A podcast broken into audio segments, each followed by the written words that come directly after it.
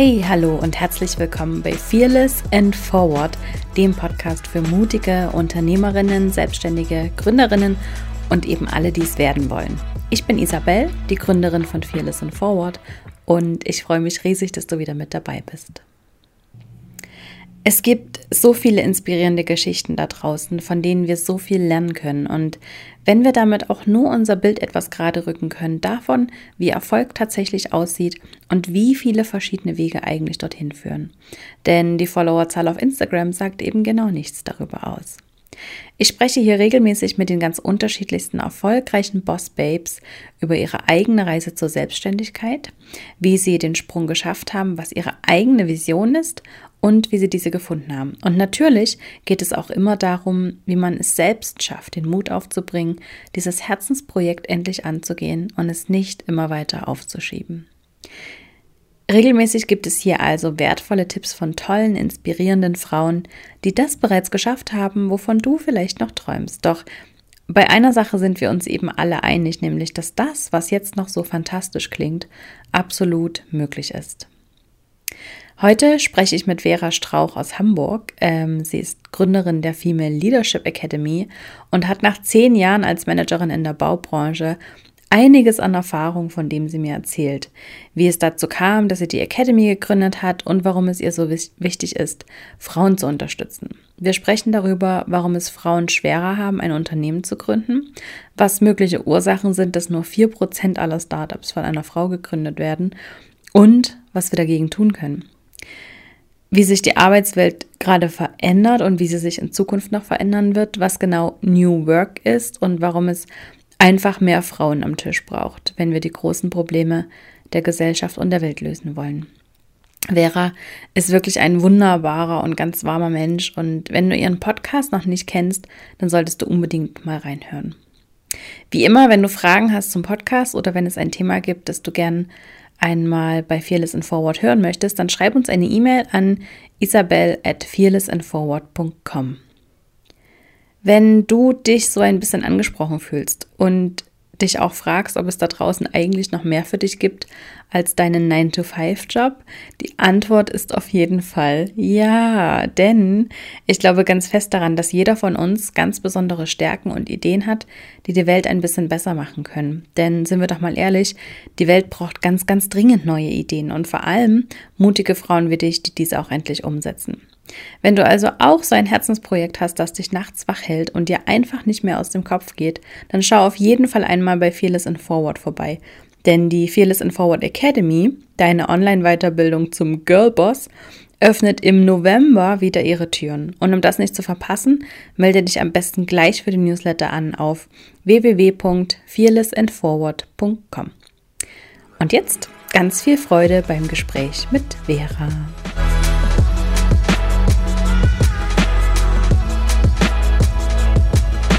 Ja, Vera, schön, dass du da bist. Vielen Dank dir. Ähm, vielleicht kannst du dich noch ganz kurz vorstellen, ja, wer du so bist und was du machst. Das äh, interessiert uns natürlich am meisten.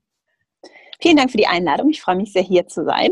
Ich bin Vera Strauch. Ich habe die Female Leadership Academy gegründet, eine Online-Akademie für Frauen in Führungspositionen, aber auch auf dem Weg dahin und vor allem im weitesten Sinne geht es darum, wie wir die Arbeitswelt gemeinsam gestalten können, wie wir erfüllende Karrieren gestalten können und vor allem auch so kontinuierlich lernen, uns weiterentwickeln und auch unser Potenzial entfalten können. Ich mache auch einen Podcast, den Female Leadership Podcast und bin an ganz vielen Stellen sonst noch so aktiv und gehe so den Fragen nach, die mich auch in meiner beruflichen Laufbahn beschäftigt haben. Ich habe vorher in der Bauindustrie gearbeitet, zuletzt als Geschäftsführerin eines mittelständischen Bauunternehmens und habe mich sehr viel mit so Führung auf Augenhöhe, Werten, was bedeutet das auch, wirklich vielfältig zu sein, auch anders zu sein? So ich als Frau in der Industrie, als junge Frau, war schon die Exotin. Das hatte viele, einige Herausforderungen, aber auch sehr, sehr viele Vorteile. Und darüber mhm. möchte ich gerne sprechen und auch selber mehr lernen.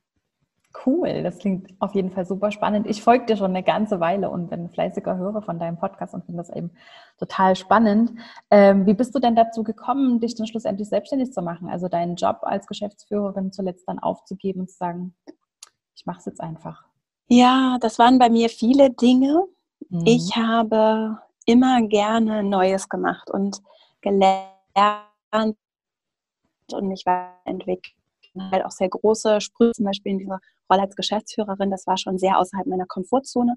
Und das hat aber insgesamt immer sehr mir entsprochen und mir sehr Freude gemacht. Ich sehe das auch bei ganz vielen anderen. Vielleicht jetzt auch diejenigen, die zuhören, können das nachempfinden, dass das dann immer sehr viel Spaß macht und auch so Arbeitstage viel schneller vorbeiziehen, wenn mhm. ich neue Dinge tue, lerne, das Gefühl habe, ich kann natürlich auch was beitragen. Und dem bin ich immer so gefolgt und irgendwann habe ich mich dann gefragt, ist das jetzt gerade hier noch so der richtige Platz für mich als Person und vor allem auch, weil ich mich sehr viel damit beschäftigt habe, was möchte, wofür stehe ich als Person, auch als Führungskraft, was möchte ich in die Welt bringen, was für einen Beitrag kann ich leisten. Und da hat bei mir auch ganz klar die aktuelle gesellschaftliche, die derzeitige, aber auch die damals vergangene natürlich, oder die damals damalige Situation auch politisch eine Rolle gespielt. Und ich habe irgendwie gesehen, dass sich ganz viel tut, auch in gute Richtung und gleichzeitig habe ich das mhm. Gefühl gehabt, dass auch sowas auch einfach Gleichberechtigung, auch so Chauvinismus, also ganz plump gesagt, so Donald mhm. Trump, das ist schon irgendwie sehr alarmierend für mich gewesen und sehr schockierend, dass so jemand zum US-Präsidenten gewählt wird. Und das hat mich wirklich tief bewegt. Und das waren tatsächlich am Ende so die ausschlaggebenden Gründe, dass ich gesagt habe, so meine Güte, selbst wenn es nicht klappt, ja, selbst wenn es nicht klappt, der Arbeitsmarkt ist so gut, ich bin gut ausgebildet, ich weiß auch, was ich kann. Mhm. Und wenn ich mhm. feststelle, dass es dann nicht das Richtige ist für mich, dann gibt es immer, falle ich sehr, sehr weich, auch im globalen Vergleich. Und diese Perspektive, die hilft mir immer sehr, auch wenn ich jetzt mal schwierige Situationen habe, dass ich so denke oder mir dann immer bewusst mache, wie privilegiert ich auf jeden Fall bin mit meinen mhm. Ressourcen, mit meinem Umfeld auch, mit meiner Ausbildung, mit den Dingen, die ich lernen durfte, mit unserem Sozialstaat alleine schon, mit meinem deutschen mhm. Pass. Und das rückt es für mich immer so ein bisschen in Perspektive und das hat mir auch, glaube ich, dann so das letzte Fünkchen Kraft gegeben, um auch zu kündigen in meinem Fall. Ne? Ja, das, da hast du auf jeden Fall recht. Also total spannend, dass das so für dich deine Beweggründe waren. Ähm, jetzt heißt ja dein Unternehmen Female Leadership Academy. Mhm. Warum sind dir Frauen so wichtig?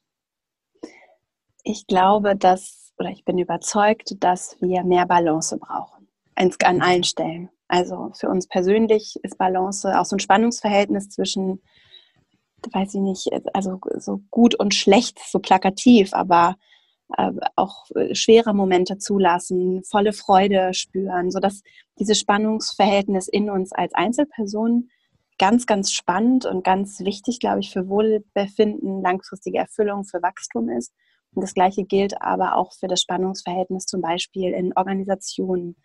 Und dann wiederum eine weit Ebene weiter oben für Organisationen, die Teil von Staaten sind, von Gemeinschaft, von mhm. Gesellschaft. Und dass da, glaube ich, sehr viel aus der Balance geraten ist aus unterschiedlichen Gründen und dass ich das immer unbewusst gespürt habe und mehr und je mehr ich mich damit beschäftigt habe, auch so mit meiner Weiblichkeit, mit den Anforderungen, die scheinbar an mich als Frau gestellt werden, aber auch Anteilen in mir, die vielleicht gar nicht so in diese Welt passen, wo ich sage, ich weiß nicht, ich, es geht jetzt nicht darum, ob ich Mann oder Frau bin, ich bin einfach so, wie ich mhm. bin. Mhm. Ne? Ob ich jetzt rosa mag oder blau oder ob ich so bin oder so.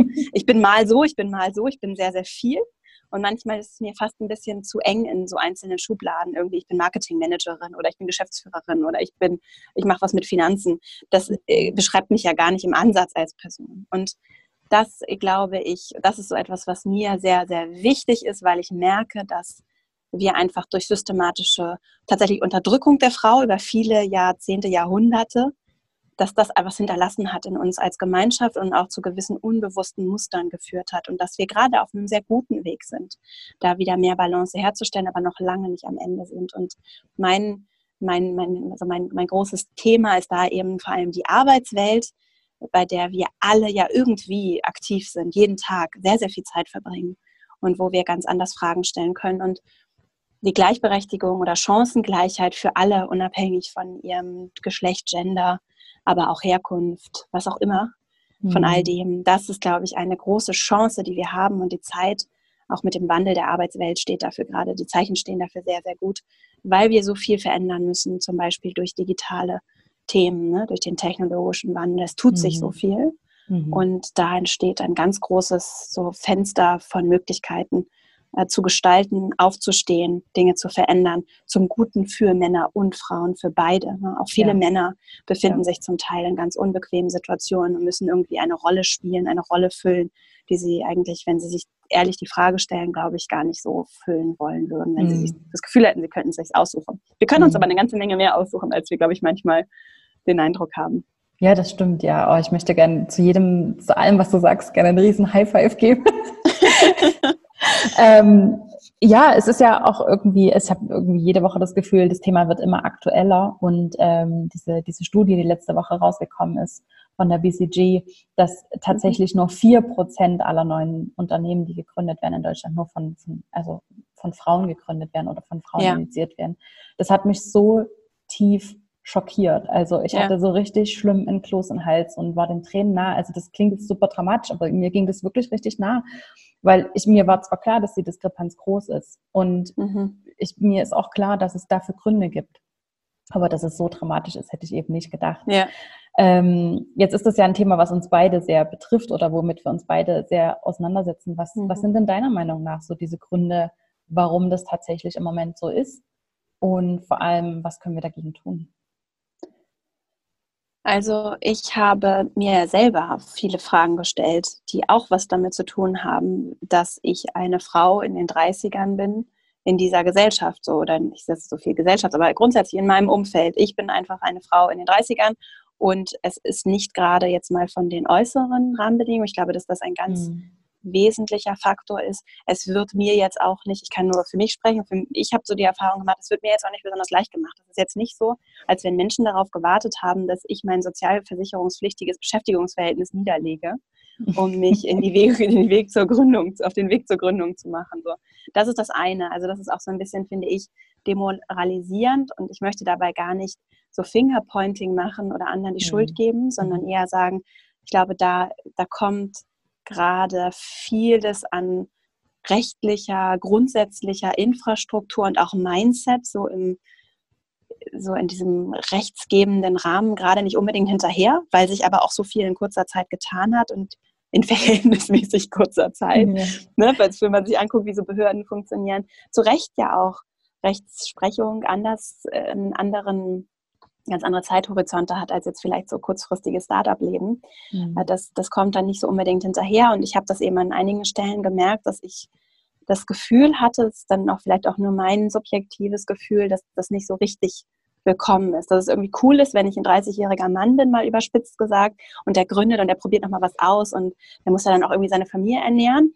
Mhm. Und in dieses Narrativ passt es dann irgendwie nicht, dass die Frau da irgendwie, hat sie da ja schon, jetzt hat sie schon so gut Karriere gemacht und dann schmeißt sie das alles hin für irgendwas mit Coaching. Das ist dann ja auch immer nochmal so die Sache, dass ich dann in so eine Box gesteckt werde und sage, ich, äh, das, das ist gar nicht unbedingt Coaching, was ich mache, sondern es ist Training und auch Coaching. Es ist endlich so gut, dass wir endlich an dem ja. Punkt sind, an dem wir uns für diese Themen öffnen. Wir haben so viel Nachholbedarf.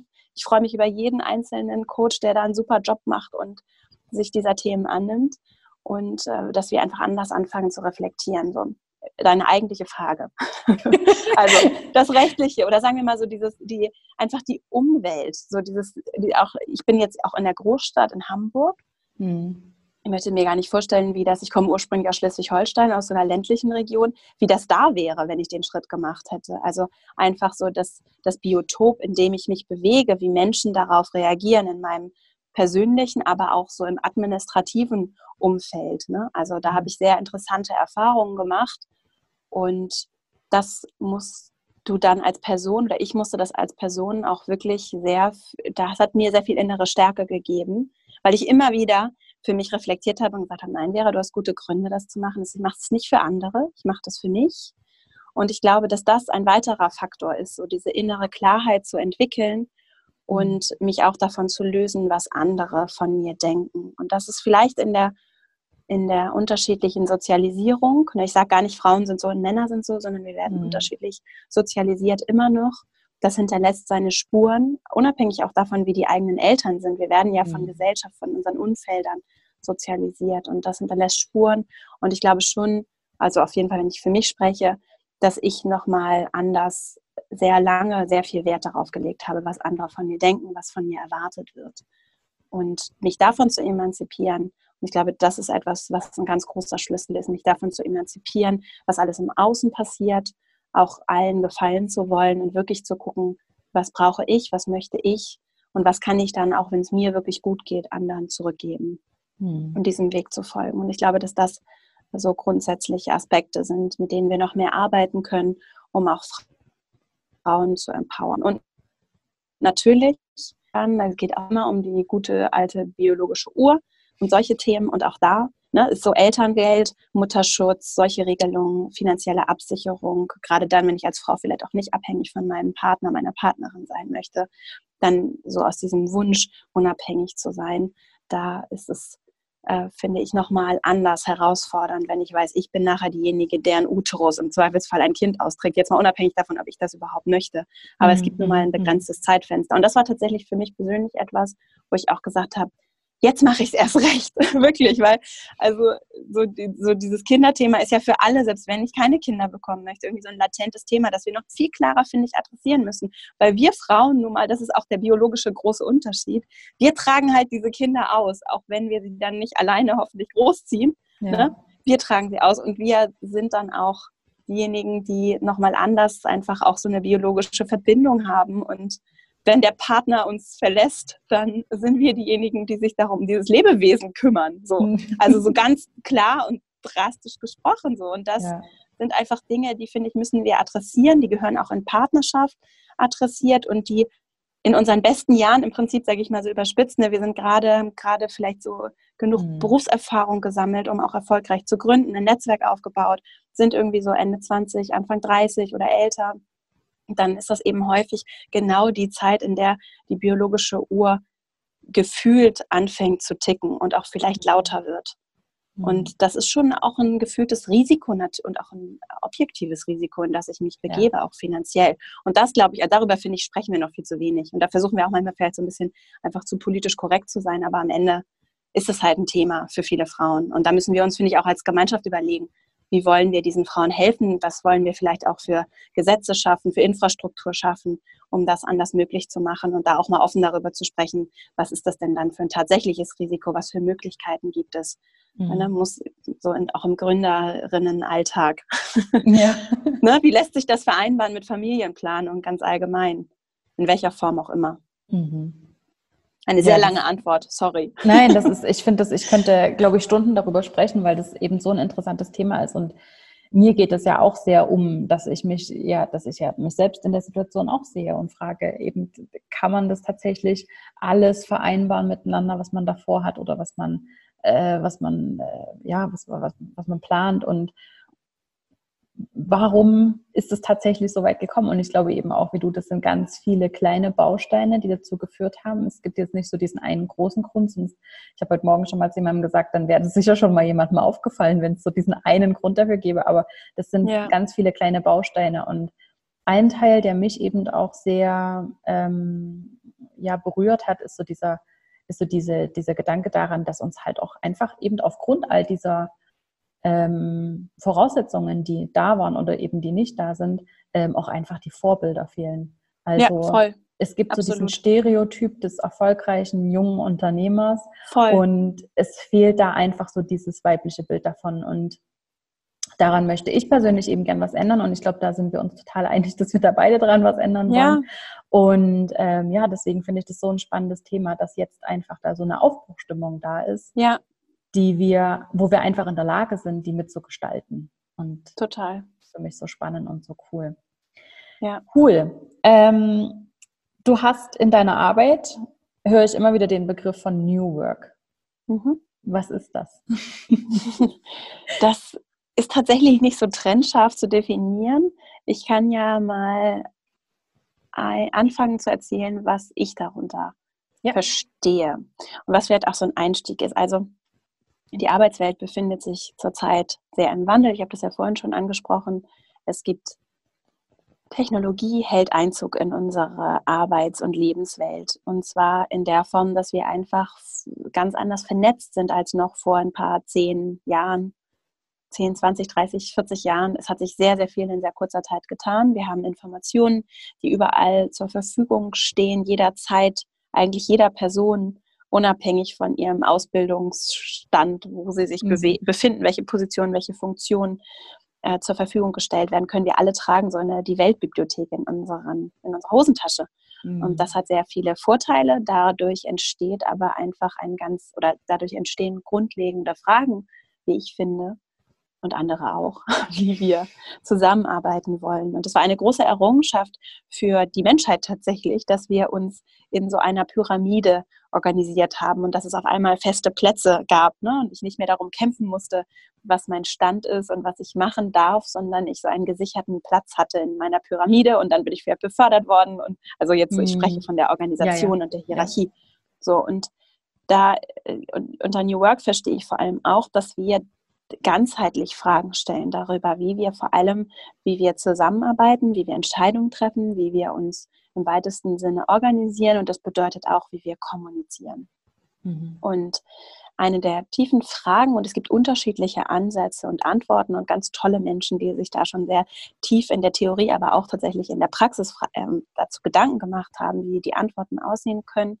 Eine der grundsätzlichen Annahmen ist zu überlegen, wie können wir weg von dieser Pyramide, aber trotzdem noch Klarheit und Stabilität sicherstellen. Also wie so ein, es ist eher wie ein Netz zu sehen, die Organisation vielleicht auch nicht wie eine starre Pyramide oder wie eine geölte Maschine zu sehen, die sehr mhm. starr mhm. ist, sondern eher wie eine, ein Organismus, ein lebendiges Gebilde mit lebendigen Bestandteilen, nämlich uns allen als Menschen, die zusammenkommen, die sich auch verändern, die sich entwickeln, die mhm. auch mal persönliche Themen haben, die Kinder bekommen, die krank werden, die mal gut drauf sind, mal schlecht drauf sind, die ganz unterschiedliche Erfahrungshorizonte haben, ganz unterschiedlich qualifiziert sind, Entscheidungen zu treffen.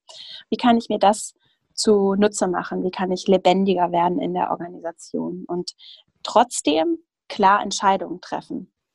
Aber eben nicht mehr, mhm. weil ich da oben auf dem Stuhl sitze und das Eckbüro habe, darf ich auf einmal alles entscheiden, weil ich ganz oben bin in der Pyramide, sondern zu sagen, da ist jemand, der ist vielleicht Entwickler irgendwo, sitzt irgendwo in Berlin und programmiert etwas, der ist sehr qualifiziert, zu diesem Thema eine Entscheidung zu treffen. Und auch wenn da jemand formell sein Vorgesetzter ist, diese Person kann gar nicht in der Tiefe äh, qualifiziert entscheiden.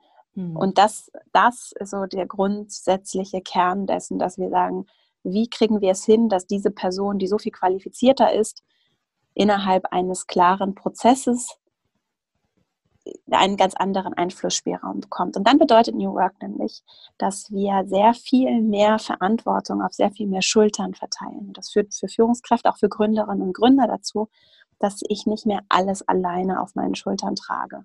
Mhm. Dass ich mhm. auch eine ganze Menge Ego und äh, auch Einfluss natürlich abgebe im Vertrauen darauf, dass wir als Gemeinschaft auch in unserer Vielfalt und Andersartigkeit einfach viel besser sind. Also dass das Gesamte so viel besser wird als die Summe der Einzelteile. Und das mhm. ist, finde ich, wunderschön und etwas, was für mich in mein Werteverständnis viel besser passt. Was nicht heißt, dass es super easy gemacht ist. Ja, ja.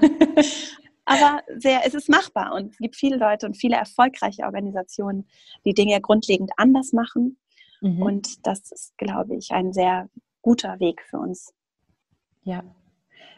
Mm, was gibt es denn so für Beispiele? Also die einzigen, die mir einfallen, ist, glaube ich, Einhorn in Berlin ähm, ja. die so diese ganze ähm, Organigrammgeschichte komplett über den Haufen geworfen haben und so voll ihr, ihrer eigenen äh, Philosophie da folgen. Hast ja. du noch ein anderes Beispiel oder kannst du uns so ein bisschen mehr darüber erzählen, wie so eine Organisation so im Beispiel aufgestellt ist oder wie, das, wie sie sich dann organisieren? Also, es gibt ganz unterschiedliche Ansätze. Hm um sich diesem Thema zu nähern. Ein Wort, das immer fällt, ist das Wort Agilität. Mhm. Es gibt aber auch viele Unternehmen, und dazu habe ich gestern ein Interview geführt für den Podcast, das bald erscheint, zum Thema agile Produktentwicklung, vor allem in Technolo wenn ich technologisch komplexe Produkte entwickle.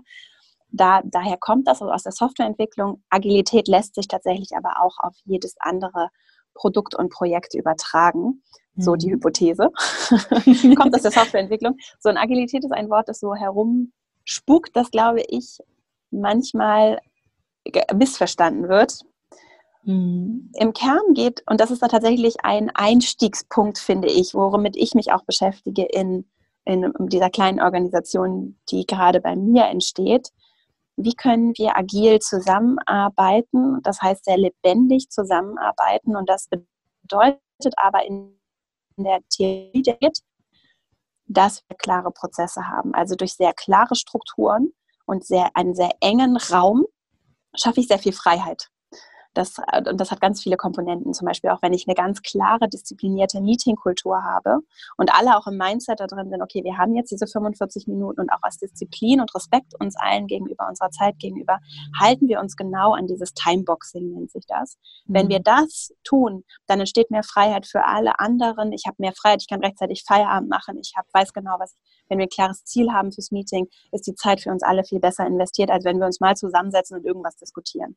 Das ist so ein Beispiel. Also es braucht sehr klare Strukturen und Prozesse und führt dann aber dazu, dass wir vielleicht auch mal unbequeme Unterhaltungen führen müssen, uns einigen müssen auf viele Dinge und das auch vielleicht unbequem ist. Aber mhm. es führt mhm. dazu, dass wir einfach ganz anders frei werden als Gemeinschaft. Und das hat sehr viel, da gibt es dann noch so Themen wie so Sprintplanung zum Beispiel, also unterschiedliche Ansätze. Scrum ist so ein, ein Wort, das dann fällt, auch aus der Softwareentwicklung kommt. Wie organisieren wir Prozesse? Das kann sich aber auch für Projekte, für jedes Thema im Prinzip kann ich mich in, in einem gewissen Format organisieren. So, das nur mal so als, als mhm. kleinen Einstieg. Die krasse Version, die tatsächlich sehr erfolgreich in großen, du fragtest ja nach Beispielen, Unternehmen gelebt wird. Und Worte, die da fallen, sind zum Beispiel Hol Holocracy. Das ist so, das ist dann das ganz krasse Beispiel, dass ich komplett Hierarchie auflöse. Agilität lässt sich zum Beispiel auch innerhalb von Hierarchie, von der klassischen Pyramide ja leben. Ja. So, das, ja. das, wäre, finde ich, so ein softer Einstieg. Holocracy ist das Beispiel von, ich gehe den gesamten Weg.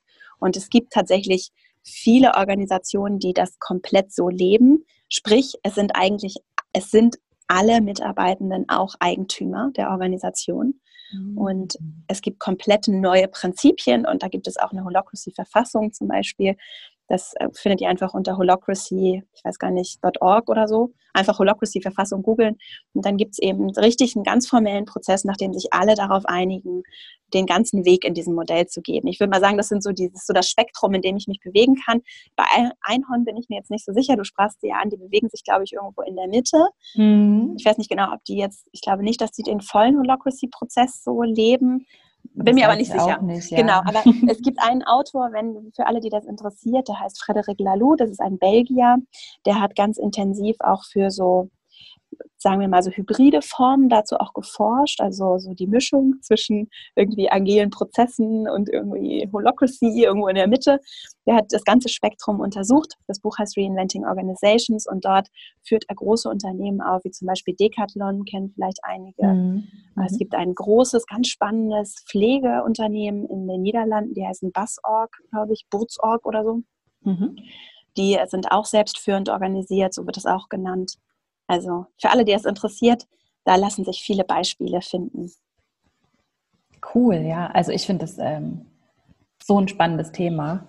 Und ähm, es ist natürlich auch eine Frage, wie wir als oder wie, wie Gründerinnen das eben auch von Anfang an für ja. sich nutzen können und ja.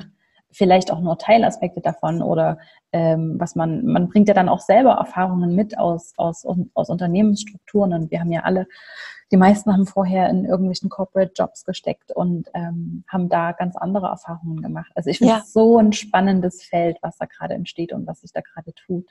Ja. Ähm, ich würde nochmal zurück, äh, Entschuldigung, ich wollte dich nicht unterbrechen. Ich wollte noch eine kleine Sache dazu sagen, weil mich das ja. auch sehr beschäftigt tatsächlich und ich jetzt am Überlegen bin, gleichst du es gleich von vornherein so super flexibel auf oder nicht? Mhm. Und das ist eine ganz, ganz tiefe Frage, die ganz viel Persönliches auch bedeutet, ganz viel abgeben, loslassen bedeutet und auch ein entsprechendes Recruiting tatsächlich, weil ja. nicht jeder Mensch bereit ist, sich in so freien Strukturen zu bewegen. Das braucht sehr viel, sehr viel Willen, auch mich mit mir selbst zu beschäftigen, Verantwortung zu übernehmen. Und wir kommen eben alle, wie du gerade gesagt hast, vollkommen richtig. Die meisten von uns, die schon Berufserfahrung haben, die meisten Mitarbeitenden kommen halt auch aus so krass wirklich sehr so organisierten Strukturen, wo du immer irgendwie einen Chef oder eine Chefin hast, wo du hingehen und sagen, Mensch, löst das mal für mich. Ne? Mhm. Dieses, es ist ein komplett um, komplettes Umdenken. Ich merke bei mir selbst auch, wie tief diese alten Strukturen auch noch drin sitzen.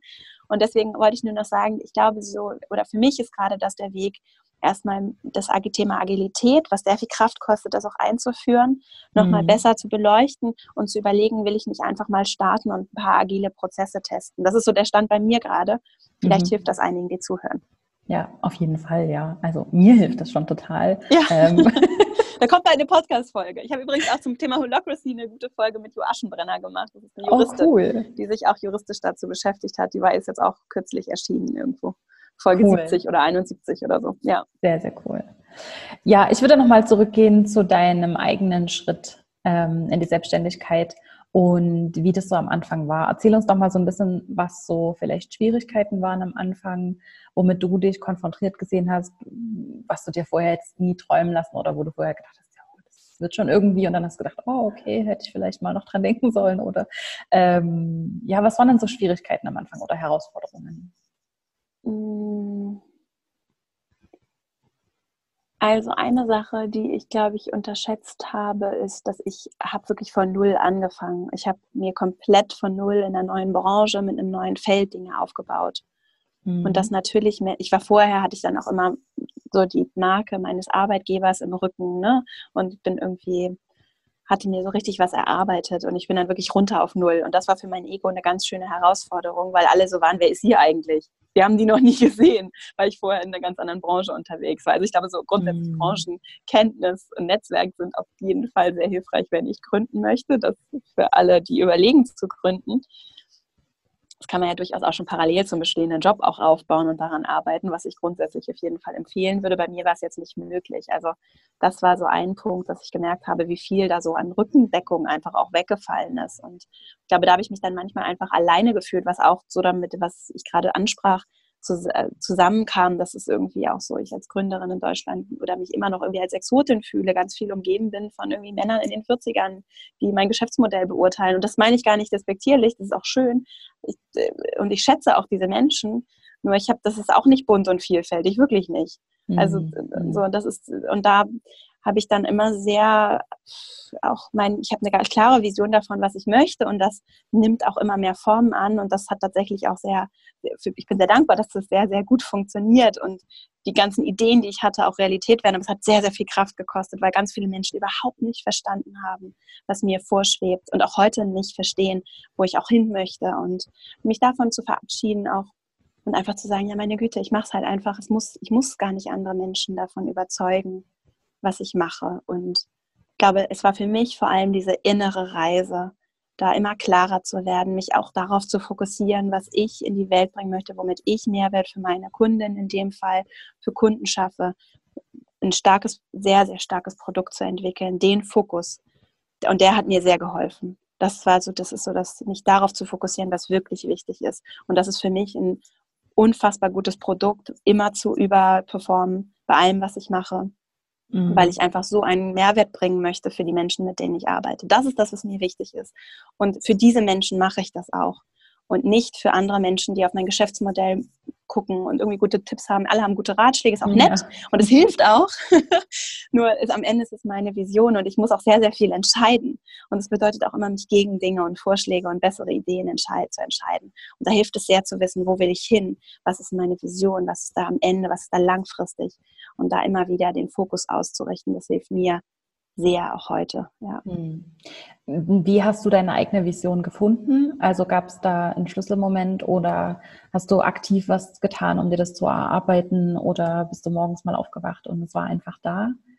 Nee, so war das nicht. Ich war ganz lange auch richtig frustriert, auch noch in meinem alten Job, weil ich immer, ich habe immer, immer sehr viel gelesen, mich auch parallel zu meinem Job immer sehr vielseitig interessiert und für mich war das sehr schwer und frustrierend, das zu so runterzubrechen oder zu andere Dinge loszulassen. Das merke ich auch ganz häufig in der Arbeit mit den Frauen, mit denen ich heute arbeite. Dass, da sind viele dabei, die auch so vielseitig interessiert sind und wo es dann so schwer ist, Dinge loszulassen. Mhm. Was mir dabei sehr geholfen hat, um mich auf eine Sache auch wirklich konzentrieren zu können oder auf wenige Sachen konzentrieren zu können, das Ganze so zuspitzen zu können. was mir geholfen hat, ist zu sagen, nur weil ich Sachen loslasse, heißt es nicht, dass ich sie vollständig begrabe und nie wieder mit ihnen arbeiten darf.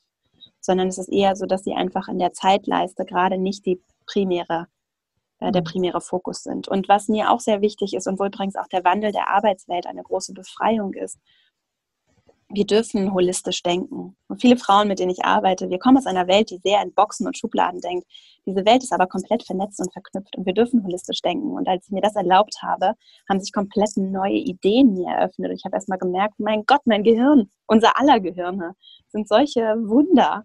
Und wir können alles miteinander verknüpfen, wenn wir dann auch noch unseren Körper mit einbeziehen und dieses Wunder von Leben und also sehr groß und ist auch sehr schön. Und das zuzulassen und dann auch darauf zu vertrauen, dass sich mein Weg auch durch das Gehen also dadurch, dass ich Dinge tue und ausprobiere, wird es immer klarer. Und das habe ich gemerkt, dass mir das sehr gut getan hat. Und heute habe ich ein sehr klares, ich komme von, ich, alles interessiert mich, ich will eigentlich alles machen. und, bin, und bin heute bei einem Punkt, ich weiß ganz genau, sehr, sehr klar für mich, was der Unterschied ist, den ich heute machen kann, wo ich im Moment am meisten Unterschied mache und wohin ich mich gerade gehe, weiß ich sehr genau, wohin ich mich gerade entwickle.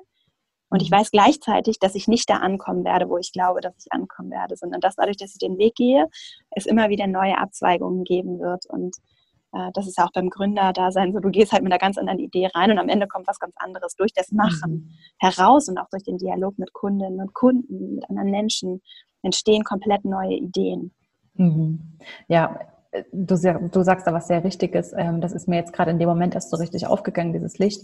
Ähm, das ist eine unheimliche äh, mentale Flexibilität braucht, ähm, mhm. zu gründen oder sich selbstständig zu machen, weil eben, wie du sagst, man hat so diese Vorstellung, wie das dann am Ende aussehen könnte oder wie dieser Weg aussehen könnte und es wird auf jeden Fall nochmal anders unterwegs. Ja. Also ich kenne niemanden, die, bei dem das genau so eingetroffen ist, wie er sich das im ersten Moment vorgestellt hat. Ja. Ähm, das wird auf jeden Fall nochmal anders und es braucht ähm, so, eine, so eine Sicherheit, so ein, so ein Vertrauen in sich selbst und in die Sache und natürlich auch eine mentale Flexibilität, also anders kann ich mir das gar nicht vorstellen, wie das gehen sollte.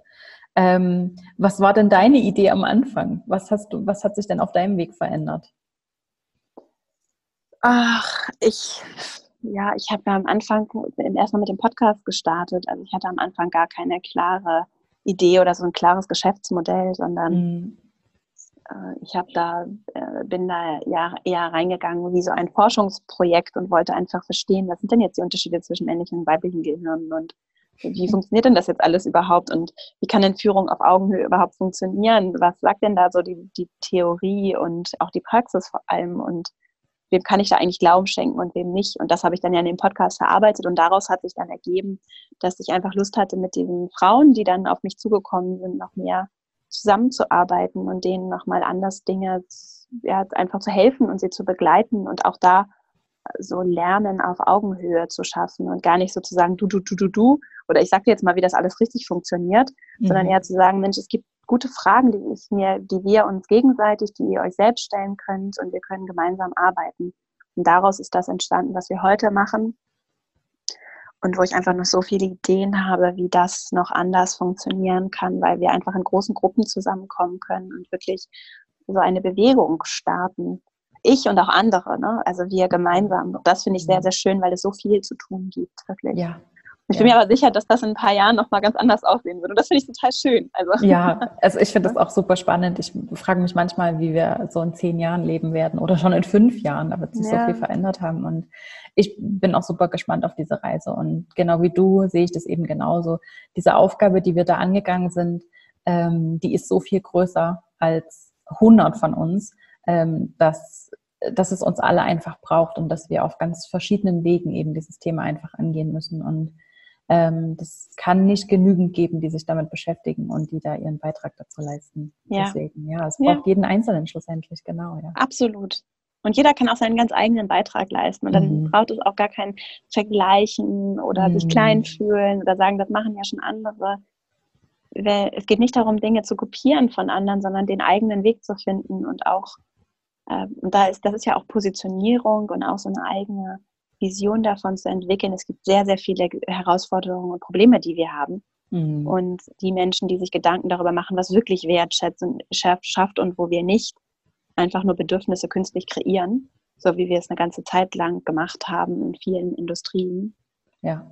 Dann brauche ich mir auch keinen Gedanken mehr über Wettbewerb zu machen. So, das ist so der mhm. blaue Ozean, den genau. ich immer ansteuere, wo es nicht das blutige Haifisch, die anderen können sich irgendwo anders zerfleischen, aber ich schwimme daraus wo, wo mein Platz ist und wo was Neues entsteht.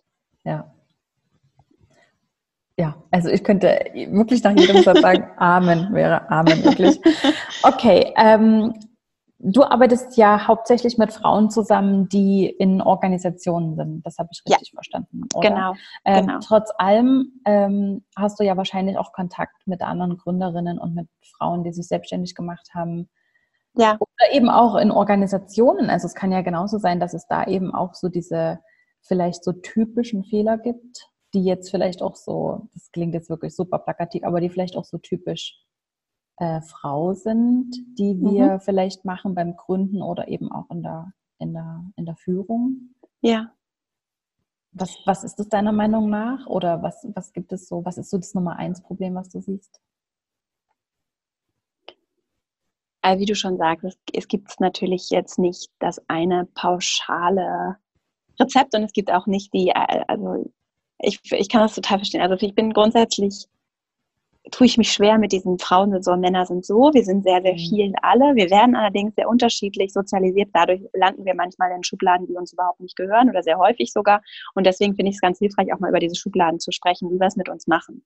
Und mhm. eine Sache, die ich bei mir selbst auch beobachte und die viel in der Arbeit mit den Frauen, mit denen ich zusammenarbeite, bemerke, und übrigens auch mit Männern, mit denen ich auch immer mehr mache, ist äh, dieses Muster von sich selber groß denken, also sich zu erlauben, groß zu denken. Das ist so was, was ich merke, was gerade im Gründen vielleicht auch so ein Frauenthema sein könnte. Also da für die Frauen, die jetzt zuhören, vielleicht nochmal, ja, oder das, wie wir uns alle können uns die Frage stellen, erlaube ich mir wirklich groß zu denken? Und das finde ich eine große Herausforderung für mich auch persönlich, wirklich groß zu denken, mir das zu erlauben und und dann entstehen nämlich ganz viele tolle Sachen daraus, wenn ich nämlich mein Gehirn denkt dann nämlich auch anders, wenn ich aus einer anderen Dimension mir überlege, wie kann ich eine Million Euro Umsatz machen oder wenn ich mir überlege, wie kann ich irgendwie 10.000 Euro zusammenkratzen, damit ich das und das schaffe. Das ist komplett anderes, äh, komplett andere Herangehensweise an gewisse Themen. Also das ist so das eine und auch vor großen Zahlen, überhaupt vor Zahlen keine Angst zu haben. Äh, das ist so ein Thema, das ich auch empfehle und da auch vor Technik keine Angst zu haben und sich wirklich zuzutrauen. Unsere Gehirne sind verdammt krass und ja. das hat nichts wirklich und das hat nichts damit zu tun, ob du Abitur hast oder nicht. Also und du hast vielleicht noch ein bisschen weniger Anknüpfungspunkte als andere in gewissen Feldern, weil du eben nichts studiert hast oder weil du nicht dies oder jenes gemacht hast. Aber das heißt nicht, dass du deswegen das nicht lernen kannst. Mhm. Und das ist ja auch meine Arbeit, in der ich so sage, wir müssen auch in Organisationen Menschen wirklich dann auch ganz praktisch empowern. Nicht immer nur sagen, wir wollen die Leute empowern, sondern sie praktisch empowern, indem wir ihnen die Möglichkeit geben und sie vor allem auch durch Führung fördern, darin, dass sie ihr eigenes Potenzial erkennen und wirklich mal hinschauen und ihnen erlauben, die Dinge, die ihnen Freude machen, die ihnen auch leicht fallen, auch wirklich Freude einfach leicht zu machen. So. Mhm. Und das ist sowas, was was ich sehe. Und es gibt noch viele andere Dinge, die da auch eine Rolle spielen, wie zum Beispiel Perfektionismus, den ich bei mir beobachte, den ich komplett über Bord schmeißen muss, jeden Tag wieder, weil das einfach nicht möglich ist. So, aber ja. natürlich. Und ich glaube, an manchen Stellen hätte ich einfach mal ein bisschen forscher vorangehen und ein bisschen größere Fehler machen sollen, als immer so zaghaft zu überlegen, oh meine Güte, und was ist denn, wenn das passiert und die Person und das. Und dem willst du nicht auf die Füße treten und so. Also da manchmal don't overthink it, mach einfach mal. Und wenn du dann auf deine Intuition hörst und trotzdem einfühlsam bist, dann wirst du auch nicht so große Dinge, also dann große Dinge kaputt machen. So. Mhm. Ne? Auf also jeden das heißt Fall, ja. Ich, ja. Ähm, ich musste jetzt gerade eben so lachen, als du gesagt hast, eben, was, was, wie würde denn das aussehen, eine Million Euro Umsatz zu machen? Das ist eben genau die Frage, die mich eben vor kurzem auch so umgetrieben hat, weil ich mir genau diese Frage gestellt habe. Ich habe ein tolles Buch gelesen von Julia Pinsler. Es liegt gerade hier neben mir, deswegen ähm, mhm. äh, muss ich da jetzt so dran denken. Das heißt Million Dollar Woman. Und mhm. ich habe, ich kann eigentlich noch gar nicht genau sagen, ob ich das Buch cool finde oder nicht, aber nach den ersten 30 Seiten, die ich eben bisher erst gelesen habe, ist mir genau diese Frage in den Kopf gekommen.